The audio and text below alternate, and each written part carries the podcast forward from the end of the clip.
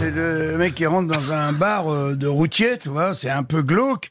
Lui, il a son petit costume, un peu coincé, comme ça, il dit euh, à l'assistance, il dit, euh, s'il vous plaît, c'est à qui le chien qui est attaché dehors? Il y a un gros mec, 120 kilos, le crâne rasé, couvert de tatouages, il dit, il est à moi le chien, et qu'est-ce que ça peut te foutre? Bah, Il dit, parce que, je vous demande pardon, mais je pense que mon chien a tué le vôtre. Il dit, quoi?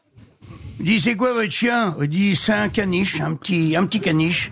Il dit, vous foutez de ma gueule Un petit caniche qui a tué mon pitbull de, de 80 kilos, c'est quoi euh, l'histoire Il dit non, il dit, en fait, je pense qu'il est mort en s'étouffant quand il l'a avalé.